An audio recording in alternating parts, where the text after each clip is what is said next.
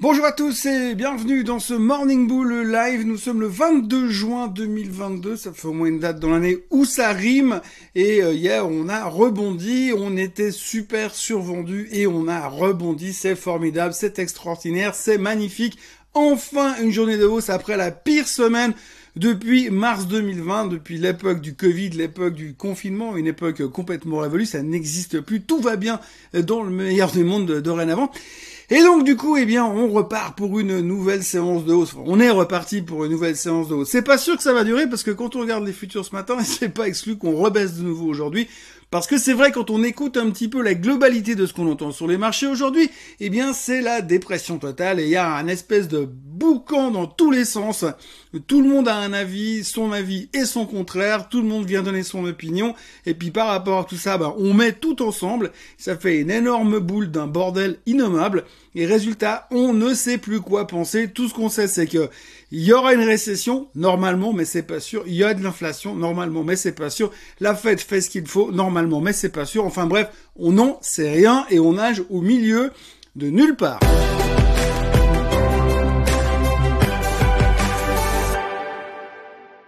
Pour moi, le but le matin quand je fais ces vidéos, c'est euh, de vous donner un aperçu de ce qui se passe dans les marchés financiers et de voir un petit peu comment euh, les professionnels, entre guillemets, interprètent ce qui est en train de se passer. Alors quand je dis entre guillemets, c'est vraiment le cas parce que pour l'instant, il y a un espèce de merdier innommable où tout le monde vient raconter des histoires dans tous les sens.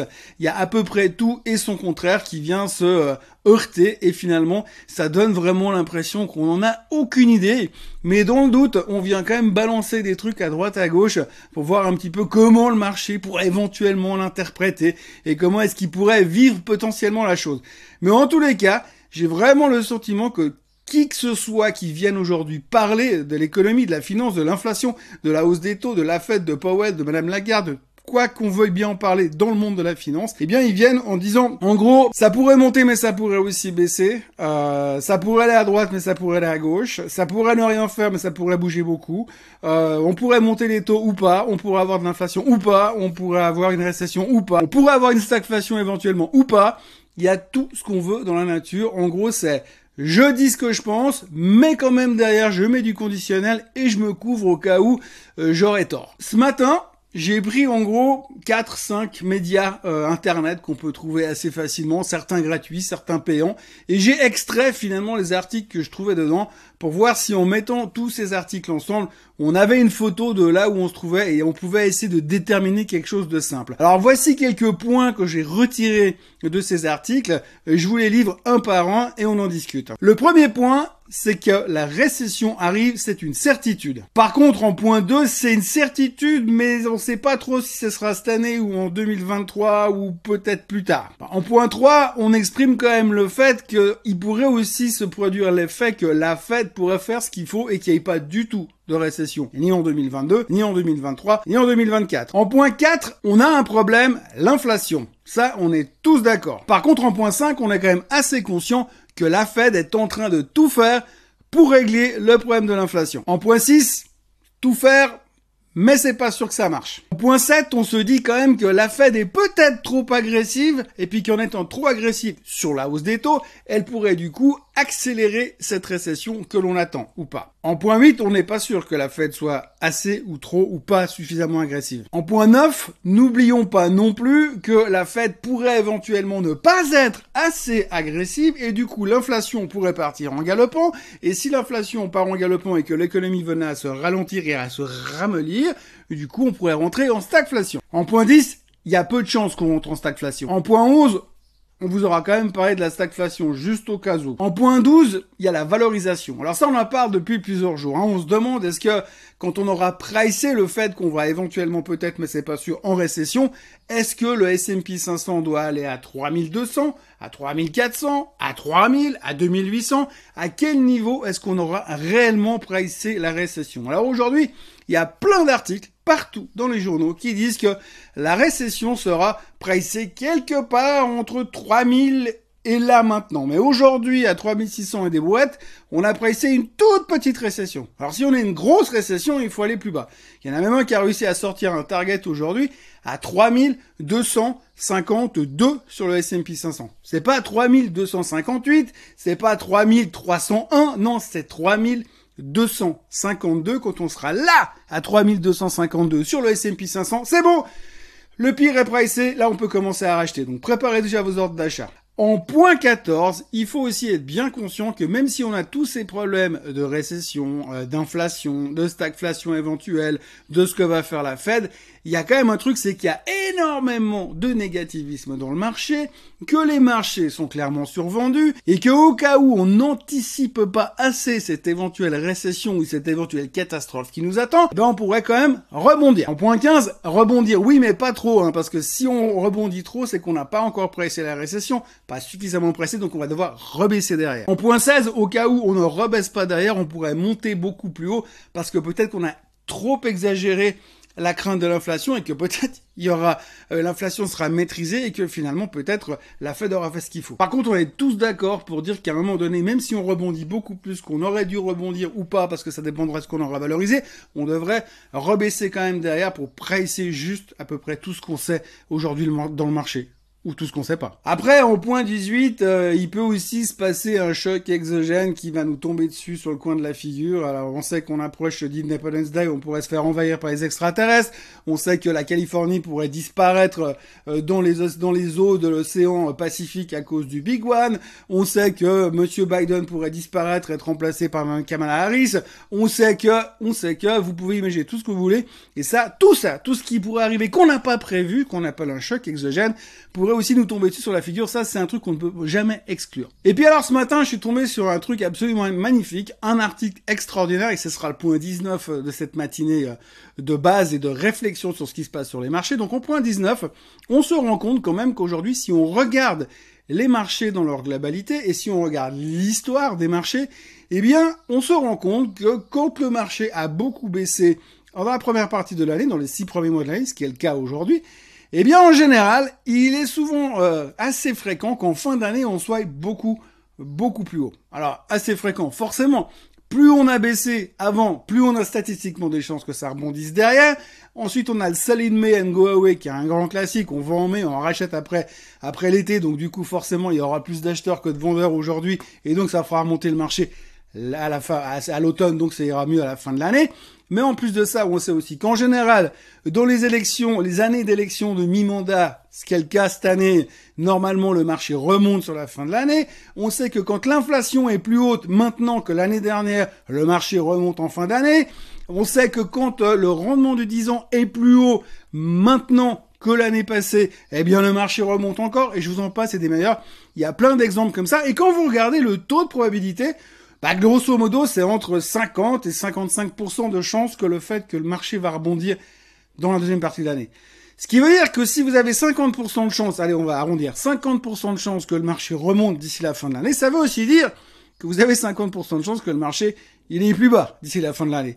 Donc ça, c'est vraiment de la haute finance internationale basée sur l'historique, des grands calculs très très profonds, puisqu'on sait que si vous faites pile ou face, vous avez à peu près le même résultat. Aujourd'hui, ce que je voulais exprimer, c'est que on entend mais vraiment tout et n'importe quoi et tout ça sur un seul écran tous les matins avec quatre ou cinq euh, sites internet de finance qui vous racontent plus ou moins la même purée dans tous les sens et c'est du je vous le dis mais franchement euh, je suis pas sûr. Donc c'est vraiment aujourd'hui faites-vous plaisir, venez raconter n'importe quoi à la télé ou euh, sur les médias financiers, on vous écoutera, on vous publiera et puis à la fin vous aurez peut-être raison Donc voilà, tout ça c'était un peu pour vous dire que globalement, eh bien, le marché aujourd'hui, il ne sait pas où il va. On a ouvert, on a rebondi hier pour des raisons structurelles de, de survente, mais aujourd'hui, on sait que les fondamentaux ne sont pas là. Ça, c'est ce qu'on sait plus ou moins aujourd'hui, le 22 juin à 7h30 le matin.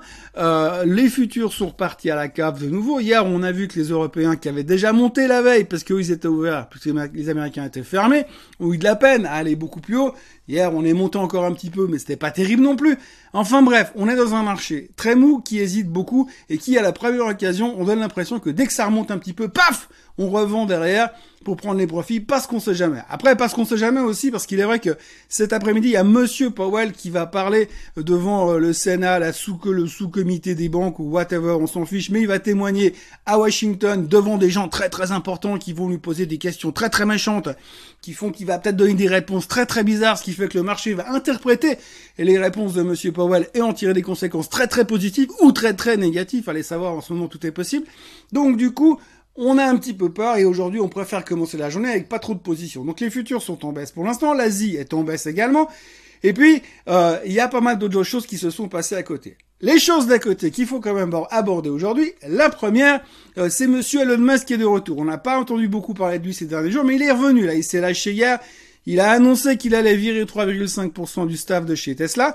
Bon, ça c'est la même chose qu'il a avisé la, semaine dernière. Hein. Il l'avait déjà annoncé une fois. Le titre avait pris 8% sur la nouvelle ou 10%. Là, il a réannoncé une deuxième fois. Le titre a repris 10% sur la nouvelle au cas où on n'avait pas bien compris. Donc bref, il a réannoncé la même chose. À côté, il a aussi exprimé le fait que les demandes de voitures électriques, c'était de la folie. Tout le monde se ruait pour acheter des voitures électriques. C'est pour ça qu'il vire du staff d'ailleurs. Donc ça, c'était la, première nouvelle d'Elon Musk. La deuxième nouvelle, c'est qu'il a dit que le takeover sur Twitter était très compliqué. Hein, très compliqué parce qu'ils n'arrivent pas à se mettre d'accord et ils n'ont pas les mêmes chiffres. Et puis Twitter a pas l'air de vouloir tout lui dire. Donc il n'est pas super à l'aise. Pour l'instant, c'est pas forcément une bonne nouvelle pour Twitter. Et on ne sait pas à quel moment il va vraiment payer ses 54 dollars pour acheter cette boîte qui finalement n'a pas l'air vraiment de vouloir bosser avec lui. Ça, c'est la deuxième nouvelle. La troisième nouvelle du jour, c'est qu'il s'est exprimé sur l'économie et la récession qui nous attend. Oui, parce que Monsieur Musk est aussi euh, expert en finance et en économie mondiale, donc il, il s'est exprimé encore une fois sur son inquiétude et les risques de récession euh, à venir. Donc il a très très peur, il est très très inquiet. Alors la bonne nouvelle, c'est que tout le monde se jette sur les voitures électriques pour l'instant, euh, parce que forcément le prix du gallon monte, mais ce qui nous permet de faire la transition directement sur le sujet du pétrole, eh bien parce que le pétrole hier s'est repété la figure. En passant des, du plus haut de la journée d'hier au plus bas de, de ce matin à l'instant, le pétrole a reperdu 5%. On traite de nouveau autour des 105, 106 dollars, alors qu'on était convaincu il y a encore une semaine que ça pouvait aller que à 150, voire à 180. Maintenant, on a reperdu déjà quasiment 15% depuis euh, les plus hauts de ces dernières semaines. Et on se pose soudainement des questions. Et vous savez pourquoi on se pose des questions? Eh bien, je vais vous l'expliquer. Alors, c'est extraordinaire. Parce que hier soir, Monsieur Biden, ça fait trois jours qu'il se, qu'il se tade sur le sujet, Monsieur Biden a donc annoncé qu'il allait éventuellement peut-être, c'est pas encore confirmé, supprimer les taxes fédérales sur euh, le carburant afin de soulager ses euh, amis américains, ses concitoyens américains pour que ça leur coûte pas trop cher les vacances d'été. En gros, c'est quoi? C'est que vous avez une taxe fédérale sur le gallon. Donc le gallon c'est un peu plus de 4 litres et des brouettes, je sais plus quoi exactement, mais c'est beaucoup plus que chez nous. Le gallon aujourd'hui t'es à plus de 5 dollars. Donc si vous avez un gallon à 5 dollars, on va dire que les taxes correspondent à 1 dollar. Donc vous enlevez 1 dollar de taxes, vous avez un gallon qui vaut plus que 4 dollars. Donc c'est vrai que ça vous fait moins cher.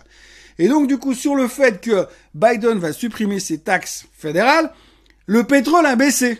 Mais pourtant, en réfléchissant assez logiquement, je me dis qu'il y a quand même un truc qui joue pas. Parce que c'est pas parce que tout d'un coup le prix du pétrole baisse parce qu'on vous a supprimé les taxes que vous allez en consommer beaucoup plus. Vous pouvez pas remplir le coffre de la voiture et puis la, boîte, à gants de l'essence pour sauver l'essence pour plus tard. Ça ne marche pas comme ça. Vous n'allez pas consommer plus de pétrole parce qu'il est moins cher. Ou à la limite, peut-être oui. Vous allez peut-être en dire, bah, je vais rouler beaucoup plus parce que comme c'est moins cher, ça me coûte moins cher de rouler. Pourquoi pas? Donc, du coup, vous allez quand même consommer finalement plus de pétrole. Donc, pourquoi le pétrole, il baisse si finalement ça ne change rien à la demande réelle? Parce qu'aujourd'hui, si moi je vais faire le plein et que ça me coûte 100 balles, mais que demain ça me coûte que 90 francs, bah, je vais continuer à faire le plein, mais je vais consommer la même quantité d'essence. Je vais pas en demander moins parce que je paye moins cher. Ça paraît complètement ridicule. Néanmoins, sur l'annonce de ce que Monsieur Biden est en train de faire, le marché a complètement flippé et ils ont vendu le pétrole. Moi, je comprends pas très très bien la logique derrière tout ça. Mais peut-être que j'ai raté un truc quelque part. Enfin, on va dire que c'est parce que Monsieur Biden est en train de soulager la qualité de vie des Américains. Et puis la dernière nouvelle, fantastique nouvelle du jour, c'est le Bitcoin. Alors le Bitcoin, il se bagarre avec les 20 000 dollars pour l'instant. Je ne suis pas un expert en crypto-monnaie, mais il y a pas mal de trucs qui sont en train de se passer sur Bitcoin. Il y a pas mal de gens qui sont convaincus qu'il va aller à 14 000, 15 000 chacun à son target. Si on regarde le graphique classique qu'on se tape depuis des mois sur le Bitcoin, on voit très bien qu'il y a un head shoulder, que si le head shoulder il a cassé la ligne de support de coup qu'on a au milieu, en dessous de cette espèce de truc vert, eh bien vous avez cette descente qui doit être répliquée vers la baisse.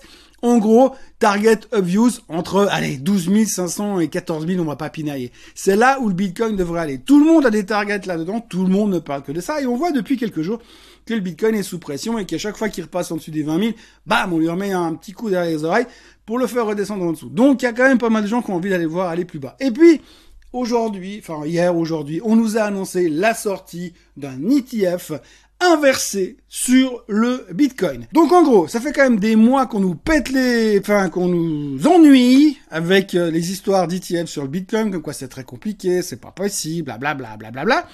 Big ETF tout simple à la hausse, hein, juste pour répliquer le mouvement du Bitcoin. Et là, aujourd'hui, on nous sort un ETF qui permet de jouer la baisse du Bitcoin. Et comme par hasard, alors que le Bitcoin a perdu 70% de sa valeur, les mecs qui te vendent un produit pour aller short sur le Bitcoin, alors qu'il a perdu 70% de sa valeur. Moi, rien que quand je vois l'arrivée de ce genre de produit, j'ai juste envie de bourrer la caisse en Bitcoin et me dire, si ça se trouve, il va à 100 000 dollars à Noël. Voilà, tout ça pour vous dire aujourd'hui que là maintenant tout de suite, ce mercredi matin 22 juin 2022, j'ai l'impression que le marché marche sur la tête.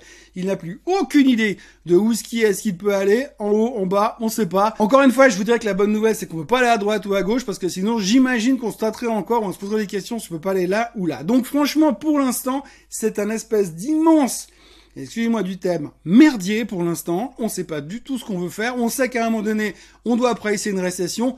Mais la grande question, c'est cette récession existe-t-elle vraiment? Bref, donc du coup, on se pose des questions, on sait plus, et on a des réactions, des réactions qui sont très épidermiques sur les marchés, et ça se ressent sur à peu près toutes les assets classes, sauf l'or qui fout rien toujours. Voilà, merci d'avoir été avec moi ce matin. N'oubliez pas de vous abonner à la chaîne Suisse Côte Suisse, et puis euh, de liker cette vidéo, et puis d'en parler autour de vous, et puis de revoir la même vidéo une dizaine de fois. Comme ça, ça fera augmenter le nombre de vues. D'ailleurs, je tiens à préciser que pour la première fois depuis que je fais ces vidéos, on a eu droit à une vidéo à plus de 10 000 vues. C'était sur l'histoire du crash l'autre jour, comme quoi les crashs, c'est toujours super vendeur. Et puis, bah, moi, je vous retrouve comme d'habitude, demain matin, à la même heure et au même endroit, pour euh, reparler de nos tergiversations et de nos hésitations habituelles dans le monde merveilleux de la finance. Passez une très bonne journée et à demain. Bye bye.